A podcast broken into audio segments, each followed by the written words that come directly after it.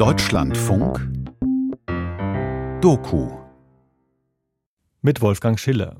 Ende Oktober ist unser langjähriger Regisseur Thomas Wolferts völlig unerwartet im Alter von nur 55 Jahren gestorben.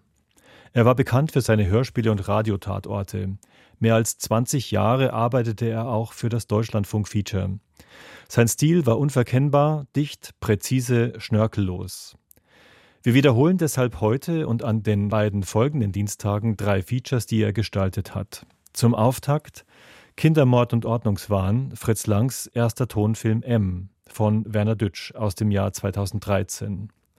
Die Gestaltung ist schlicht, ein paar wenige Filmtonausschnitte, etwas Zitatmusik. Die Stärke liegt in der Führung der Sprecherinnen und Sprecher, die den Film auch für diejenigen aufleben lassen, die ihn nicht gesehen haben.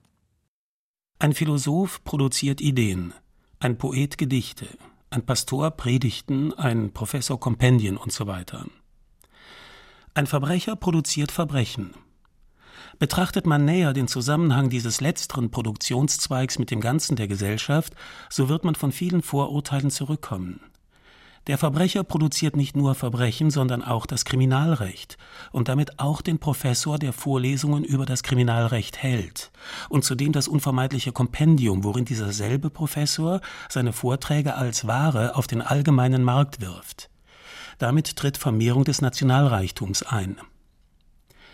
Der Verbrecher produziert ferner die ganze Polizei und Kriminaljustiz, Schergen, Richter, Henker, Geschworene usw. So und alle diese verschiedenen Gewerbszweige, die ebenso viele Kategorien der gesellschaftlichen Teilung der Arbeit bilden, entwickeln verschiedene Fähigkeiten des menschlichen Geistes, schaffen neue Bedürfnisse und neue Weisen ihrer Befriedigung. Karl Marx Abschweifung über produktive Arbeit.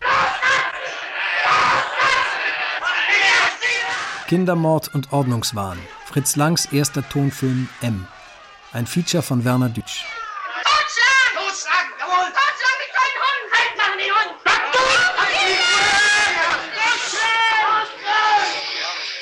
Musst unschädlich gemacht werden. Du musst weg. Aber ich kann doch nicht. Dafür! Dieser Mensch muss ausgelöscht werden wie ein Schadenfeuer. Oh. Dieser Mensch muss ausgerottet werden. Dieser Mensch muss weg. Der Brüllerei eines selbsternannten, mordwütigen Gerichts folgt die kürzest denkbare Szene eines ordentlichen Verfahrens. Im Namen des Volkes. Das Urteil ist nicht zu hören. Zu vermuten ist eine Verurteilung zum Tod. In der letzten Einstellung des Films Drei Mütter, ganz in Schwarz. Eine mahnt, in die Kamera schauend, die Zuschauer. Eine Mahnung mit dem Beigeschmack drohender Fürsorge. Davon werden unsere Kinder auch nicht wieder lebendig. Man muss eben noch besser auf die Kinder Acht geben. Wie jedermann weiß, geht es in M um Morde an Kindern in Berlin. Die Taten sind nicht zu sehen. Es gibt nur die Nachrichten, die eine entsetzliche Hysterie ausbreiten. Aufwendig sucht die Polizei den Mörder. Das stört die Geschäfte der Unterwelt, also suchen auch die Ganoven aufwendig, sind etwas schneller als die Polizei und stellen den Verdächtigen vor ein Femegericht. Lynchstimmung wechselt mit einem Diskurs über die Todesstrafe. Der, den alle für den Mörder halten, legt ein schreckliches Geständnis ab. Die Polizei greift ein. Der Mörder, der mutmaßliche, ist der Schauspieler Peter Lorre. Die Mörderrolle brachte ihm Ruhm ein und ein Problem. Man ließ ihn zeitlebens viele ähnliche Rollen spielen. M beginnt in einem Berliner Hinterhof. Warte, warte, nur ein Schweinchen. Dann kommt ihr schwarze Mann zu mir mit dem kleinen Kaffeeschweinchen. Macht ihr Kaffee Ihr solltet verfluchte Lied nicht singen, hab ich euch gesagt. Könnt ihr denn nicht hören? Welches Lied? Da singt niemand. Aber es gibt ein Lied, das scheltende Mütter, Kinder, ganz Berlin, ja ganz Deutschland kannte und wohl noch immer kennt. Der gesprochene Text genügt, es heraufzubeschwören. Musikalische Rückblende. Warte, warte nur ein Weilchen, bald kommt auch das Glück zu dir. Mit dem ersten blauen Pfeilchen klopft es leise an deine Tür. Operettenseligkeit 1923 Marietta, Operette von Walter Kollow. Ein Lied daraus wurde populär mit einem drastisch veränderten Text. Die neue Kombination war so haltbar, dass sie noch 1961 in die Charts aufrücken konnte. Warte, warte nur ein Weilchen, bald kommt Hamann auch zu dir. Mit dem kleinen Hackebeilchen macht der Hackefleisch aus dir. Und Friedrich Heinrich Karl Hamann? 24 Morde an jungen und jungen Männern. Kannibalismus. Hinrichtung 1925. Hamann war nur einer der vielen Todmacher der Weimarer Republik. Der bekannteste Serienmörder Peter Kürten, der Vampir von Düsseldorf. Neun Morde, 32 Mordversuche, Überfälle, versuchte Notzucht, Brandstiftungen. Unter den Opfern Kinder. Verhaftung 1930, Prozess und Urteilsverkündung während der Produktion von M. Knapp acht Wochen nach der Premiere wird ihm im Klingelpütz in Köln der Kopf abgeschlagen. Das Hamann-Lied als Abzählvers. Mit jeder Wiederholung wird ein Kind ausgeschlossen. Ein Zufall, dass es genau zehn Kinder sind, die da im Hinterhof versammelt sind? Erinnern Sie nicht an The Ten Little Indians und die zehn kleinen Negerlein? Diese lustigen Einübungen in kindgerechten Rassismus? Für seinen Film Die Frau im Mond hat Fritz Lang 1929 den Countdown erfunden. Nicht hochzählen, eins, zwei, drei und so weiter, und keiner weiß, wann's losgeht, sondern runterzählen. Von zehn auf null. Auf die makabre Kinderfolklore folgt in M eine Sequenz, die einen Kindermord nicht zeigt, aber nachdrücklich suggeriert. Und es gibt gleich einen Verdächtigen. Verdächtig für die Zuschauer, nicht für die Leute in dieser Geschichte, die ihn lange nicht aufspüren können. Fritz Lang konditioniert die Fantasie seines Publikums. Peter Lorre hat einem Mädchen Süßigkeiten gekauft. Nun stehen beide auf der Straße. Lorre greift in seine Hosentasche. Ein Springmesser blitzt auf. Nahaufnahme. Der Zuschauer weiß, was der Mann jetzt tun wird, den er für den Mörder hält. Ein Verbrechen, das nur im Kopf des Zuschauers stattfindet. Peter Lorre wird eine Apfelsine schälen. Eine Szene am Stammtisch. Wer ist der Mörder? Wie sieht er aus? Wo verbirgt er sich? Niemand kennt ihn. Und doch ist er mitten unter uns. Und jeder, der neben dir sitzt, kann der Mörder sein. Jawohl. Sehr richtig. Was kriegst du mich denn dabei so an? Noch, wirst du schon wissen. Was soll ich wissen? Na, denk mal nach. Wird dir schon einfallen. Was willst du denn damit sagen? Dass ich dir auch schon mal gesehen habe, wie du hinter der Kleinen aus dem vierten Stock der Treppe aufgegangen bist. Du bist mal verrückt, du Schweinskerl! Schon vor dieser Szene waren zwei Mädchen oben auf einem Treppenabsatz zu sehen. Die Kamera schaut von unten zu. Lang zwingt dem Zuschauer die heftig inkriminierte Perspektive auf. Die aber ist ganz unverdächtig. Eine Zeitung hat ein Bekennerschreiben abgedruckt. Der Innenminister reagiert besorgt. Seine Sorge gilt weniger den Kindern. Wie auch der Film interessiert er sich mehr für die Reaktionen und Effekte, die von den Morden ausgelöst werden. Das ist ein Skandal sondergleich. Was glauben Sie, Herr Polizeipräsident, was eine solche Notiz für einen Eindruck auf die Öffentlichkeit machen wird? So etwas ist einfach unverantwortlich. Der Polizeipräsident setzt an zu einer umfänglichen Darstellung der Polizeiarbeit. Selbstverständlich ist es beinahe ausgeschlossen, auf einem Blatt Papier, das durch so viele Hände gegangen ist, noch irgendeinen brauchbaren Fingerabdruck festzustellen. Fingerabdrücke galten und gelten ihrer höchstwahrscheinlichen Einmaligkeit wegen als unverzichtbare und sichere Identifikationsmerkmale. Doch die am Tatort gefundenen Abdrücke, sogenannte latente Abdrücke, sind unvollständige, verwischte, sich überlagernde Spuren. Wie viele Kennzeichen des gespeicherten Abdrucks müssen mit dem latenten Abdruck übereinstimmen? Das ist von Land zu Land verschieden und reicht heute von 9 bis 16. In M gibt es einen einzelnen Fingerabdruck, der die ganze Leinwand füllt. Da sind fünf Merkmale bezeichnet. Bei welcher Zahl beginnt die Wahrheit zu sprechen? Lang zeigt noch eine Einschränkung. Eine Fingerabdruckkarte aus dem Vorrat der Polizei. Es sind aber nur vier Abdrücke zu sehen. Zu lesen ist auch der Name, den die Person im Milieu und bei der Polizei hat. Vier Finger Emil. Anschließend geht der Brief direkt zur graphologischen Begutachtung. Vor einer Wand aus unzähligen Karteikästen schreitet der Gutachter diktierend auf und nieder. Eine sogenannte Expertise. Der oben erwähnte Rautenzug oder Schwellzug, Klammer, am deutlichsten in dem Worte bald, dritte Zeile von unten, Klammer zu, haben Sie? Ja. registriert die pathologisch starke Sexualität dieses Triebmenschen. Punkt. Die zerbrochene Schreibart mancher anderer Buchstaben ist in ihrer zeichnerischen Weise ein Ausdruck von Schauspielerei, die nach außen hin die Form der Indolenz, ja der Trägheit wählen kann. Im ganzen Schriftbild liegt ein schwer erweisbarer, aber intensiv fühlbarer Zug von Wahnsinn. Der Wahnsinn ist schwer erweisbar. Pathologisch starke Sexualität wird einem Mann bescheinigt, der für einen Triebtäter gehalten wird. Als Ausdruck von Schauspielerei gilt eine gebrochene Schreibart. Die, wie sich zeigen wird, einer rauen Schreibunterlage geschuldet ist. Die Beamten der Mordkommission kommen nicht mehr aus den Kleidern heraus, leben beständig auf dem Kiviv, ständig in der Hochspannung der Alarmbereitschaft. In einem Büro, recht entspannt, zwei Beamte, rauchend mit Butterbroten und Bier. Mit jedem Tag erweitern wir das Fahndungsgebiet. Zu sehen ein Zirkel, der auf einer Stadtteilkarte dreimal einen Radius zieht, jeder mit einem Datum versehen.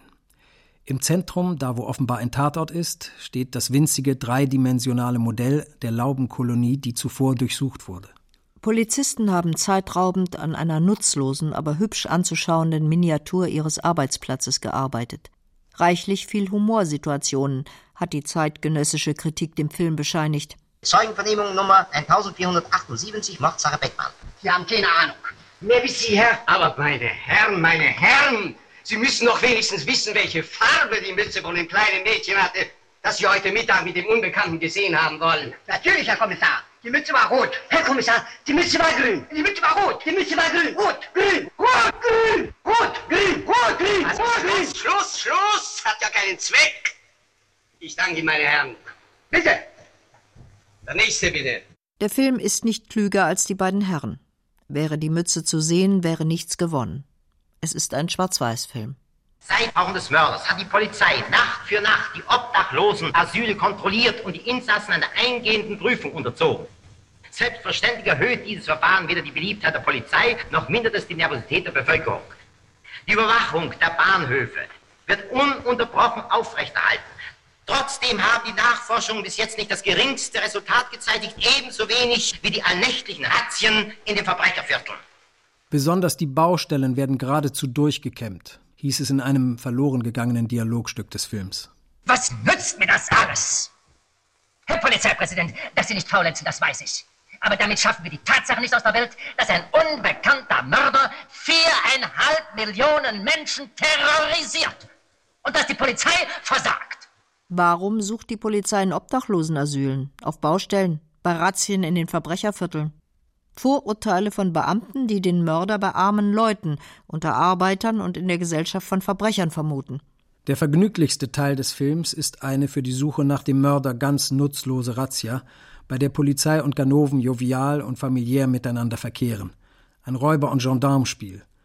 Die Verbrecher nennen den Kommissar mit humorigem Respekt Papa Lohmann und der redet die Gesetzesbrecher fürsorglich herablassend an mit Kinder, Kinder.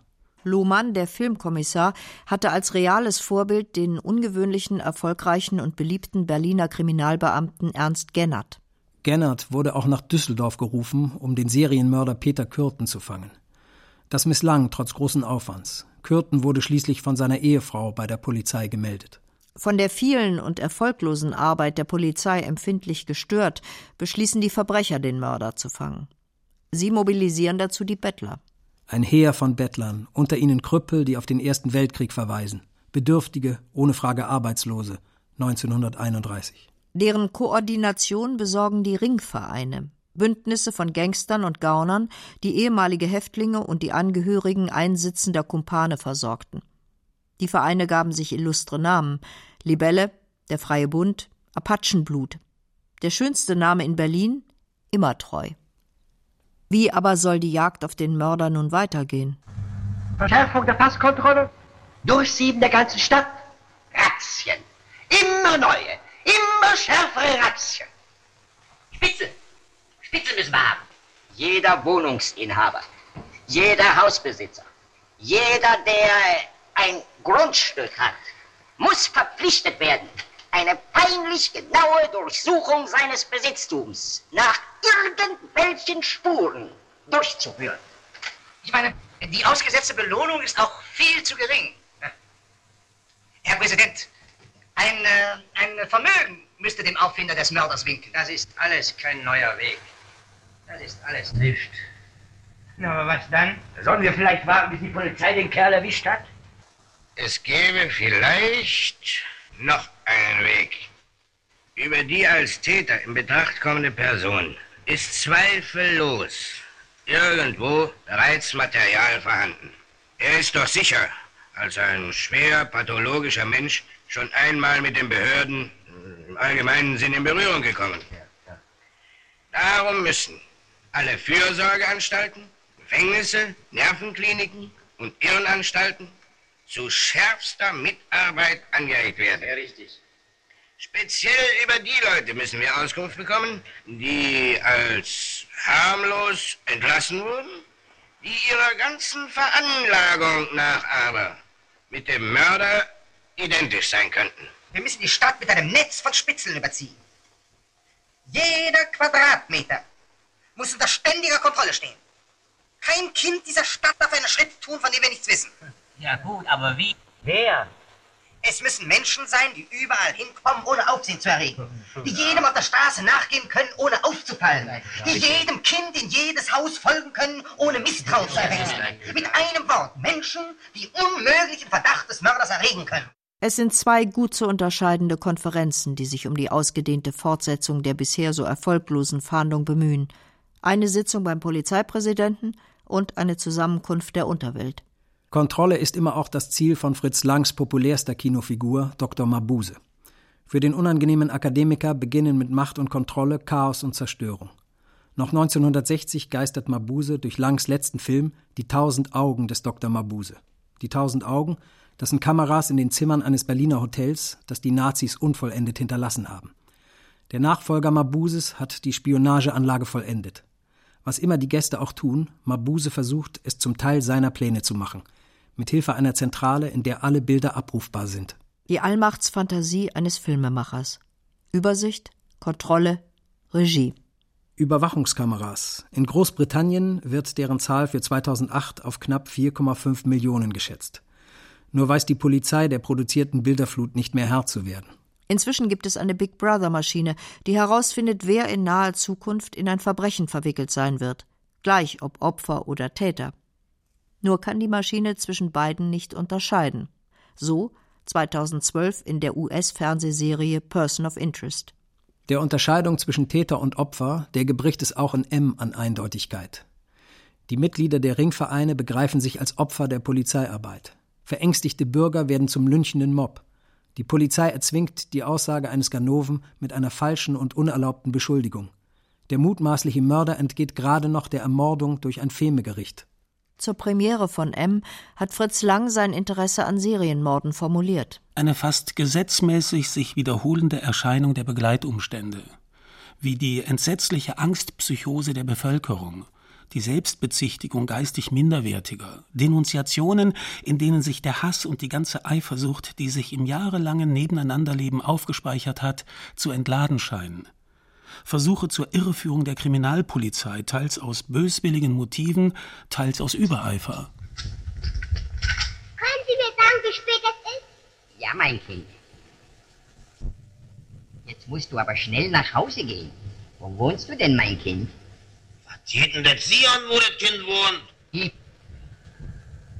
Bitte? Was wollen Sie denn von den Kleinen? Gar nichts will ich. Was wollen Sie denn überhaupt? Ich muss doch gleich sehen, was ich von dir will. Lassen Sie mich doch los! Das ist ja eine, eine Unverschämtheit. Was ist los hier? Eine Unverschämtheit. Was will denn der Brillnaffe? Habt ihr mal nicht so. Erst Kinder anquatschen. Na, hau noch die Schnauze. Was hat er gesagt? Dann nur noch kennenlernen. Aber bitte lassen Sie mich doch los! Ich habe das Kind doch gar nicht angesprochen. Was wohl die Kleine was lernen wollen, was? Ja, und dann umbringen wir die anderen, was? Weißt, es wird der Mörder. Ich bin Mörder! Halt mich fest! Ruf doch die Polizei! Natürlich wieder Kind Hupe hier. Herr Wachtmeister! Herr Wachtmeister! Herr Wachtmeister! Herr Wachtmeister! Platz machen, meine Herrschaften! Den Eingang freimachen! Mit Kleintassen, die festnehmen. Das können da, weiter können da nicht. Fangt doch lieber den Kindermörder. Was? Der Kindermörder? Kindermörder? Das ist der Kindermörder. Weitergehen! Nicht stehen bleiben! Weitergehen! Der Verdächtige wird von aufgebrachten Passanten umringt, geht zu Boden. Es wird auf ihn eingeschlagen. Totschlag? Eine Lynchszene? 1929, zwei Jahre vor M, erscheint ein Buch, in dem ein Dieb in Berlin gejagt wird. Den Verfolgern wird klar, dass es nicht reicht, ihn mit Spionen zu umzingeln. Wir müssen ihn regelrecht hetzen. Von allen Seiten. Die ihn da umzingeln und zur Hatz ansetzen, sind Emil und die Detektive, für die der Autor Erich Kästner ein reichhaltiges militärisches Vokabular bereitstellt. Das mag man eine spielerisch-ironische Aneignung soldatischen Jargons nennen, aber das Soldatenspiel ist zugleich Menschenjagd. Mindestens 20 Jungen, schreibt Kästner, umringen den Mann. In der Verfilmung, die zwei Monate nach der Premiere von M beginnt und noch im selben Jahr Premiere hat, sind es sehr viel mehr. Inmitten der kindlichen Verfolger ist der Dieb plötzlich nicht mehr zu sehen. Haben sie ihn niedergemacht? Niedergeschlagen? Im Buch wird er von einem Polizisten befreit, im Film braucht es dazu zwei. Der Verdächtige in M wird von der Unterwelt aufgespürt und etwas später von der Polizei. Beiden Jagdgesellschaften gelingt das ganz ohne Massen von Polizisten und Bettlern, ohne eine alarmierte Öffentlichkeit, ohne flächendeckende Beobachtung. Ein Blinder identifiziert den Verdächtigen mit seinen Ohren. Der Kommissar erinnert sich an eine Zigarettenmarke. Das war's dann auch schon. Aber wer wird da gefangen genommen? Das ist ein kleiner, etwas rundlicher Herr. Ganz sicher Junggeselle. So um die dreißig. Er geht freundlich und großzügig mit Kindern um, was sich von den Müttern des Films kaum und von den abwesenden Vätern schon gar nicht vermuten lässt. Dieser Flaneur mit weichen, sanften Zügen kann den Eindruck erwecken, selbst Kind zu sein. Dafür findet der Film ein schönes Bild. Lorre zusammen mit einem Mädchen, beide glückstrahlend mit fast identischen Gesichtszügen, beide vor Puppen, Masken und einem schlenkernden Hampelmann. Nur sind die beiden von dieser Kinderlandschaft unmissverständlich ausgeschlossen. Es ist eine Schaufensterauslage. Auffällig zwei Manien des Kinderfreundes. Die eine, immerfort machen sich seine Hände an seinem Gesicht zu schaffen. Rauchen, trinken, auf der Straße einen Apfel essen. Was in diesem Film wie eine infantile, für einen Erwachsenen ungehörige Disziplinlosigkeit erscheint. Oder er hat die Finger gleich am Mund, wie in jenen 15 Sekunden, in denen er in den Spiegel schaut, mit den Mittelfingern beide Mundwinkel nach unten zieht und die Augen so weit öffnet, dass sie hervorzutreten scheinen. Vor dem Spiegel sieht es aus wie auf dem Toilettentisch einer Dame. Eine Haarbürste, Shampoo, Dosen, Fläschchen. Die Einstellung ist als entlarvendes Bild beschrieben worden. Beleg für die abgründige Selbstbeobachtung eines Mörders. Vielleicht aber ist es kindliche Lust am Fratzenschneiden. Ein Halloween-Spiel. Nicht zufällig, dass gleichzeitig ein Gutachten zu hören ist. Ein Ausdruck von Schauspielerei, die nach außen hin die Form der Indolenz, ja der Trägheit wählen kann.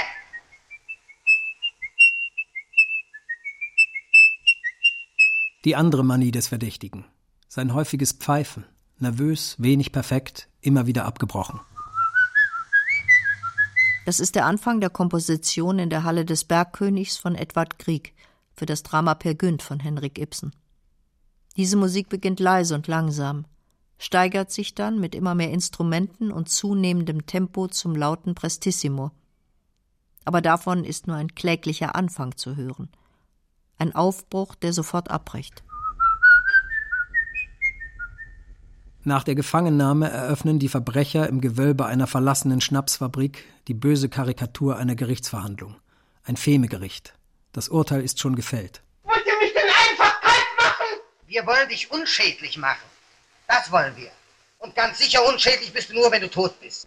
Vor der brüllenden, blutrünstigen Meute, deren Sprecher wegen dreifachen Mordes gesucht wird, beginnt der Gefangene eine Verteidigung, die eine furchtbare Wende nimmt. Wer seid ihr denn? Alle miteinander. Verbrecher.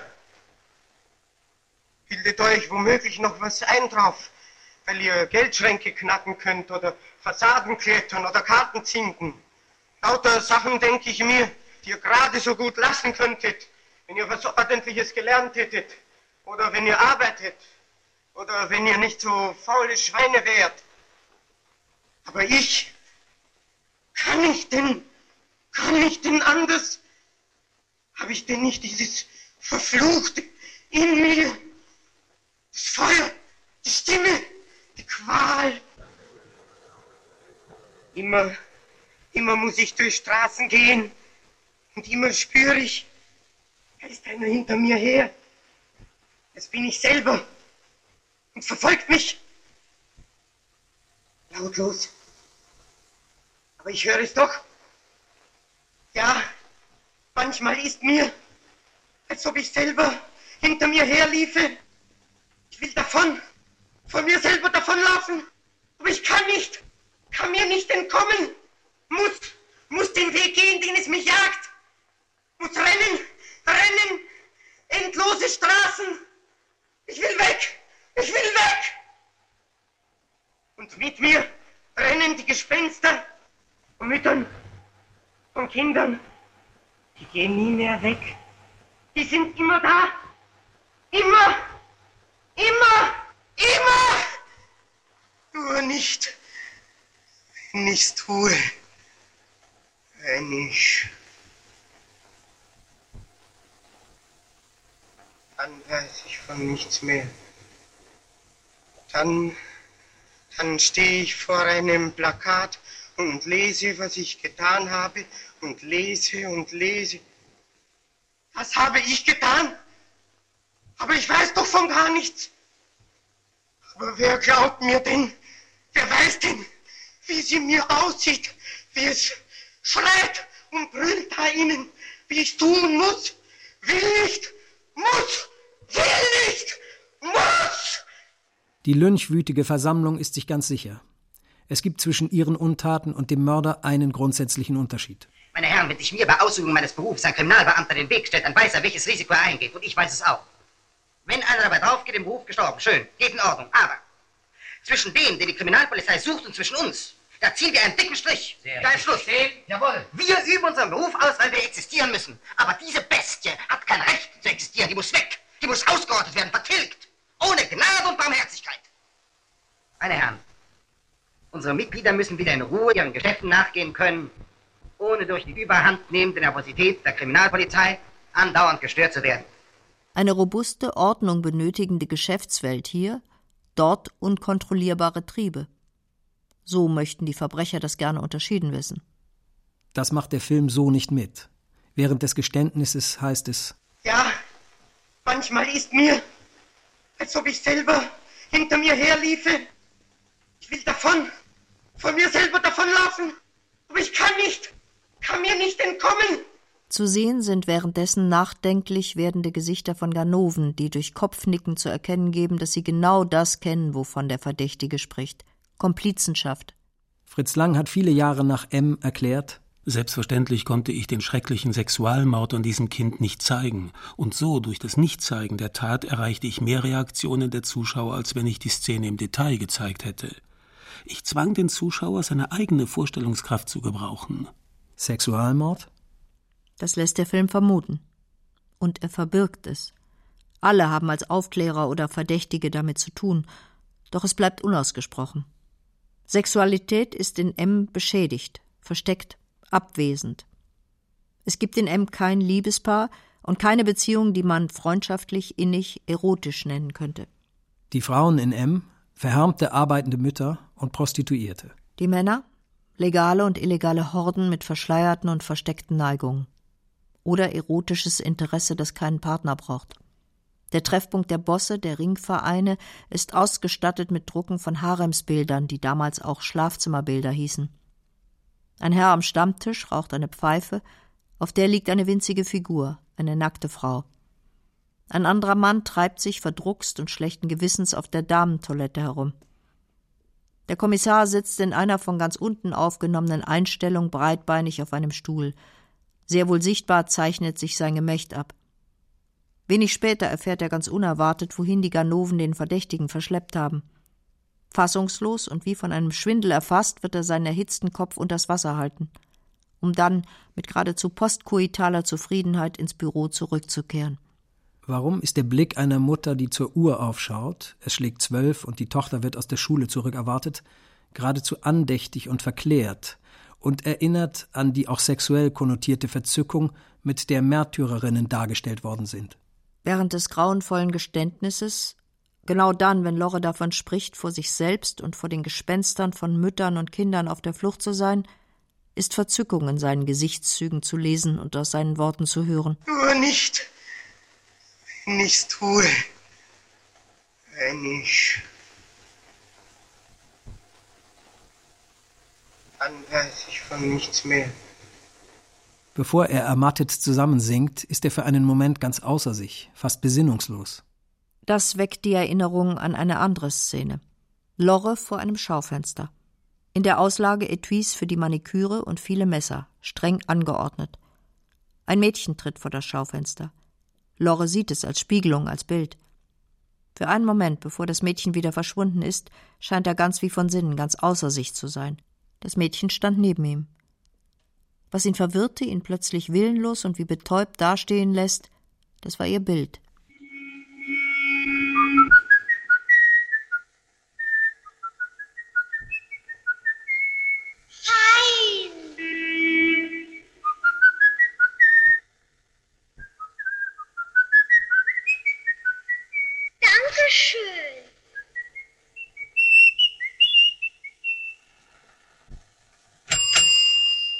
Beschreiben die Leute im Film den Verdächtigen, von dem das Publikum stets sicher ist, er sei der Mörder? Niemand kennt ihn. Und doch ist er mitten unter uns. Und jeder, der neben dir sitzt, kann der Mörder sein. Das ist vielleicht ein Mensch, der außerhalb des Zustands, in welchem er tötet, ein harmlos aussehender, gutbürgerlicher Mensch ist, der keiner Fliege was zuleide tut. Vielleicht spielt er in normalem Zustand mit den Kindern seiner Wirtin Murmeln oder er kloppt mit dem Mann Skat. Ohne diese, ich äh, will mich mal ausdrücken, private Harmlosigkeit bei Mördern ist es doch gar nicht denkbar, dass ein Mann wie Grossmann, Haarmann jahrelang Tür an Tür mit anderen Mietsparteien leben konnte, ohne auch nur die Spur eines Verdachtes auf sich zu lenken. Aber die Polizei steht vor der fast unlösbaren Aufgabe, einen Täter zu fassen, der bisher auch nicht die geringste Spur hinterlassen hat. Ein Jedermann. Ein Jedermann ausgestattet mit genau den Eigenschaften, die der Sprecher der Ringvereine für die Verfolger verlangt hat. Es müssen Menschen sein, die überall hinkommen, ohne Aufsehen zu erregen. Die jedem auf der Straße nachgehen können, ohne aufzufallen. Die jedem Kind in jedes Haus folgen können, ohne Misstrauen zu erwecken. Wie nahe kommen sie sich? Wie ähnlich sind sie einander? Der mögliche Täter und das Heer derer, die ihn fangen wollen. In der Szene des falschen Gerichts stehen sie sich gegenüber. Aber wer steht da für Mordlust? Wer für Lustmord? 1930, ein Jahr vor M, erscheint Sigmund Freuds Schrift Das Unbehagen in der Kultur. Das Glücksgefühl bei Befriedigung einer wilden, vom Ich ungebändigten Triebregung ist unvergleichlich intensiver als das bei Sättigung eines gezähmten Triebes. Die Unwiderstehlichkeit perverser Impulse, vielleicht der Anreiz des Verbotenen überhaupt, findet hierin eine ökonomische Erklärung. Das gern verleugnete Stück Wirklichkeit hinter all dem ist, dass der Mensch nicht ein sanftes, liebebedürftiges Wesen ist, das sich höchstens, wenn angegriffen, auch zu verteidigen vermag, sondern dass er zu seinen Triebbegabungen auch einen mächtigen Anteil von Aggressionsneigung rechnen darf. Infolgedessen ist ihm der Nächste nicht nur möglicher Helfer und Sexualobjekt, sondern auch eine Versuchung, seine Aggression an ihm zu befriedigen seine Arbeitskraft ohne Entschädigung auszunützen, ihn ohne seine Einwilligung sexuell zu gebrauchen, sich in den Besitz seiner Habe zu setzen, ihn zu demütigen, ihm Schmerzen zu bereiten, zu martern und zu töten. Man möchte sagen, die Absicht, dass der Mensch glücklich sei, ist im Plan der Schöpfung nicht enthalten. Peter Lorre spielt seine Szenen mit einer solchen Überzeugungskraft, dass Zweifel an seiner Täterschaft und an seinem Geständnis nicht aufkommen wollen. Doch das Geständnis erklärt nicht viel. Da fühlt sich einer getrieben, aber von was und von wem? Und wie ist zu verstehen, wenn er betont, von nichts zu wissen, wenn er die Taten bekannt gemacht sieht, sich aber zugleich an die Taten erinnert, wie an eine Erlösung von der Verfolgung, der er sich ausgesetzt sieht? Erinnerung an Mord als Augenblick höchster Lust oder ein Äußerstes an destruktiver Imagination? Die Polizei benutzt bei ihrer Suche eine Liste, auf der vormalige Insassen von Nervenkliniken oder Irrenanstalten verzeichnet sind. Auch das ein Grund, Zweifel an einem schrecklichen Geständnis zu wecken. Das Problem der Leute im Film ist auch das Problem des Erzählers Fritz Lang. Beide brauchen einen einzelnen, identifizierbaren, wiedererkennbaren Täter. Wenn es Lorre nicht ist, dann kann es jeder andere sein. Und jedem muss misstraut werden. Jeder gehört überwacht. Eine Krise gut für Sündenböcke. Und wie kann das Erzählkino ohne unverwechselbaren Täter auskommen? Mit einem Ende, das nichts zu Ende erzählt? Mit einer am Ende erfolglosen Polizei? Mit einer am Ende immer noch hysterischen Öffentlichkeit? Mit einem Publikum, das am Ende im Ungewissen bleibt? Die Öffentlichkeit in diesem Film, die im Kino und die draußen. Premierenberichte. Berliner Tageblatt, 12. Mai 1931. Premierenbeifall, zuvor Widerspruch, dann Diskussionen. Berliner Börsenzeitung, 12. Mai. Dabei geriet das Premierenpublikum so in Aufregung, dass Einzelne in höchster Erregung für und wider Partei nahmen als durch eine Dialogbemerkung die Anwendung des berühmten Paragraphen 51 ironisiert wurde, schrie eine Stimme aufgeregt, das ist der Pferdefuß der Reaktion. Auch andere Bemerkungen flogen munter durch den Saal. Jemand sagte nachher, er hätte noch nie einen so widerwärtig brutalen Film gesehen. Filmkurier, 12. Mai. Nach Schluss dieses ersten Tonfilms von Habu Lang stauten sich vor dem Uferpalast die Gruppen. Es erfolgte die Fortsetzung der bereits während der Vorführung spontan einsetzenden Diskussion für oder gegen die Todesstrafe. Aus einer Anzahl von Vorhängen wurde eine Unzahl, und die Debatten auf der Straße gemahnten an die Zeiten politischer Hochstimmung. Was war geschehen? Dies ist der Anfang erst einer über das gewohnte Intensitätsmaß der Filmwirkung an sich herausgehenden Beeinflussung. Auseinandersetzung wird hineingetragen in Haus und Familie. Keiner kann sich dem Zwang entziehen. Das Lichtspiel wird endlich zur Waffe im Kulturkampf. Ein Stück vom Fragenkomplex der Zeit ward zum Zeitstück geformt. Fritz Lang schafft bewusst für die Millionen der Kinobesucher. Produzent und Filmgestalter in einem formt er das Bild, wie er es sieht. Innerhalb der Gemeinschaftsleistung ist er Anreger und Führer, kein Filmstar, sondern ein Filmstalin. Vossische Zeitung, Postausgabe. 13. Mai 1931. Wir sind Gegner der Filmzensur. Aber wenn wir es noch nicht wären, so würden wir es jetzt werden. Denn wirklich aufklärende, ein Problem mit Verantwortung anpackende Werke wie etwa Kinder vor Gericht werden verboten. Dieser hier aber, der die brennendsten und heikelsten Themen der Kriminalistik und der Sexualpathologie zu einem freilich technisch und streckenweise auch künstlerisch hervorragenden Reißer verarbeitet, in dem Verbrecher zu Heroen romantisiert werden, damit sie als Moralwächter den noch größeren Verbrecher zu Tode verurteilen können, ein derartig die Begriffe verwirrender, in seiner ganzen Ethik tief asozialer Film darf gezeigt werden. Dieselbe Ausgabe der Vossischen Zeitung berichtet von Zuchthausanträgen für Hitlerleute. Gemeint ist ein Prozess, in dem am 8. Mai Adolf Hitler vor Gericht zur Verantwortung der NSDAP befragt worden ist, im Verfahren gegen einen Mörder aus den Reihen der SA. Dr. Josef Goebbels, Tagebuch vom 21. Mai. Abends mit Magda Film M von Fritz Lang gesehen. Fabelhaft gegen die Humanitätsduselei, für Todesstrafe, gut gemacht. Lang wird einmal unser Regisseur, er ist schöpferisch. Arbeiterbühne und Film, Juni 1931. Der kulturelle Bankrott des Bürgertums. Jeder weltanschauliche oder moralische Maßstab fehlt.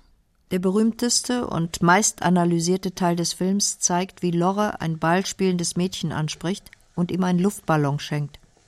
Du hast aber einen schönen Ball. Wie heißt du denn? Elsie Beckmann.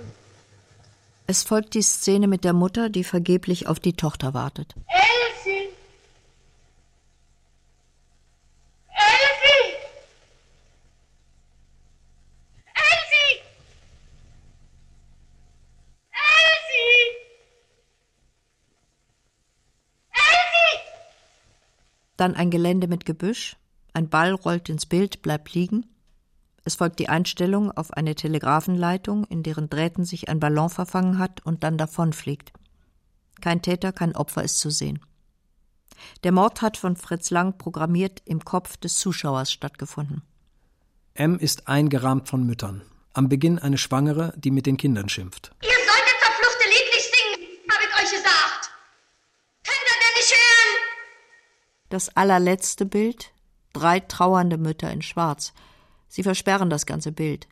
Frau Beckmann wendet sich verzweifelt der Zukunft und den Zuschauern zu. Sie schaut in die Kamera. Man muss eben noch besser auf die Kinder Acht geben. Natürlich haben die Mütter recht. Ein paar Süßigkeiten, ein Spielzeug, ein Apfel kann Verlockung genug sein, um einem Kinde zum Verhängnis zu werden. Natürlich haben die Kinder recht.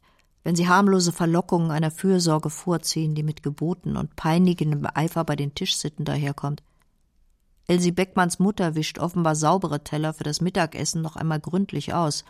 Damit nicht genug gehört zum Gedeck für Elsie auch eine Serviette in einem Serviettenring. Eine Einstellung widmet Fritz Lang ausschließlich dem Tisch mit dem Gedeck für Elsie. Eine sehr nachhaltige Demonstration für Reinlichkeit und feine Manieren. An diesem Tisch sollte besser nicht gekleckert werden. Frau Beckmanns Wohnung ist sorgfältig aufgeräumt. Und von der Straße her hört sie den Aufruf, aufzuräumen und sich des Abfalls zu entledigen. Die Fürsorge der Mütter ist im Kino entschieden in Verruf geraten. Nicht nur da. Während des Zweiten Weltkriegs glaubten Psychiater der US Army entdeckt zu haben, dass 2,4 Millionen Soldaten Mamas Boys waren. Psychoneurotiker, deren Probleme mit ihren schrecklichen Müttern erklärt wurden. Gefahr für die Armee Ursache posttraumatischer Störungen. Einer hat das witzig erläutert. I think my mother scared me when I was three months old. You, you see, she said boo. it gave me the hiccups. Yes? And uh, she apparently was very satisfied. All mothers do it, you know. That's how fear. Alfred Hitchcock konnte das auch als Horror erzählen, besonders schrecklich in Psycho 1960. Da sind Mutter und Sohn in inniger mörderischer Verbindung. Diese Restfamilie hat einen Vorläufer. Der Fritz Lang-Film While the City Sleeps erzählt 1956 von der Suche nach einem Mörder. Der hinterlässt am Tatort mit Lippenstift die Botschaft Ask Mother, fragt Mutter. Der Lipstick-Killer wohnt bei seiner Mutter. Die fürsorgliche und leicht schusselige Mama erinnert an die Dame, bei der Peter Lorre zur Untermiete wohnt. Warum wohnt Peter Lorre nicht bei seiner Mutter? Das ist eine ganz andere Geschichte. Wirklich?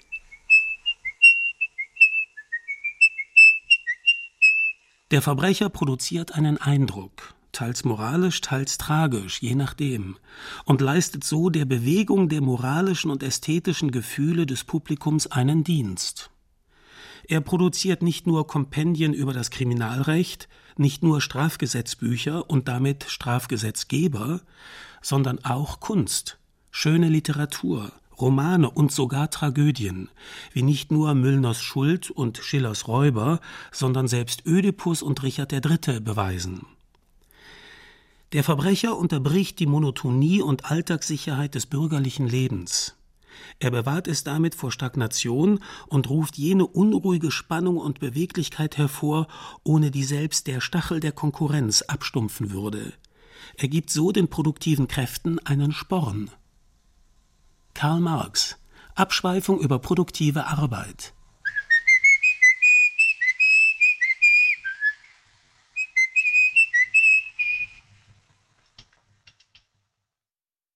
Kindermord und Ordnungswahn Fritz Langs erster Tonfilm M. Ein Feature von Werner Dütsch. Sie hörten eine Produktion des Deutschlandfunks 2013.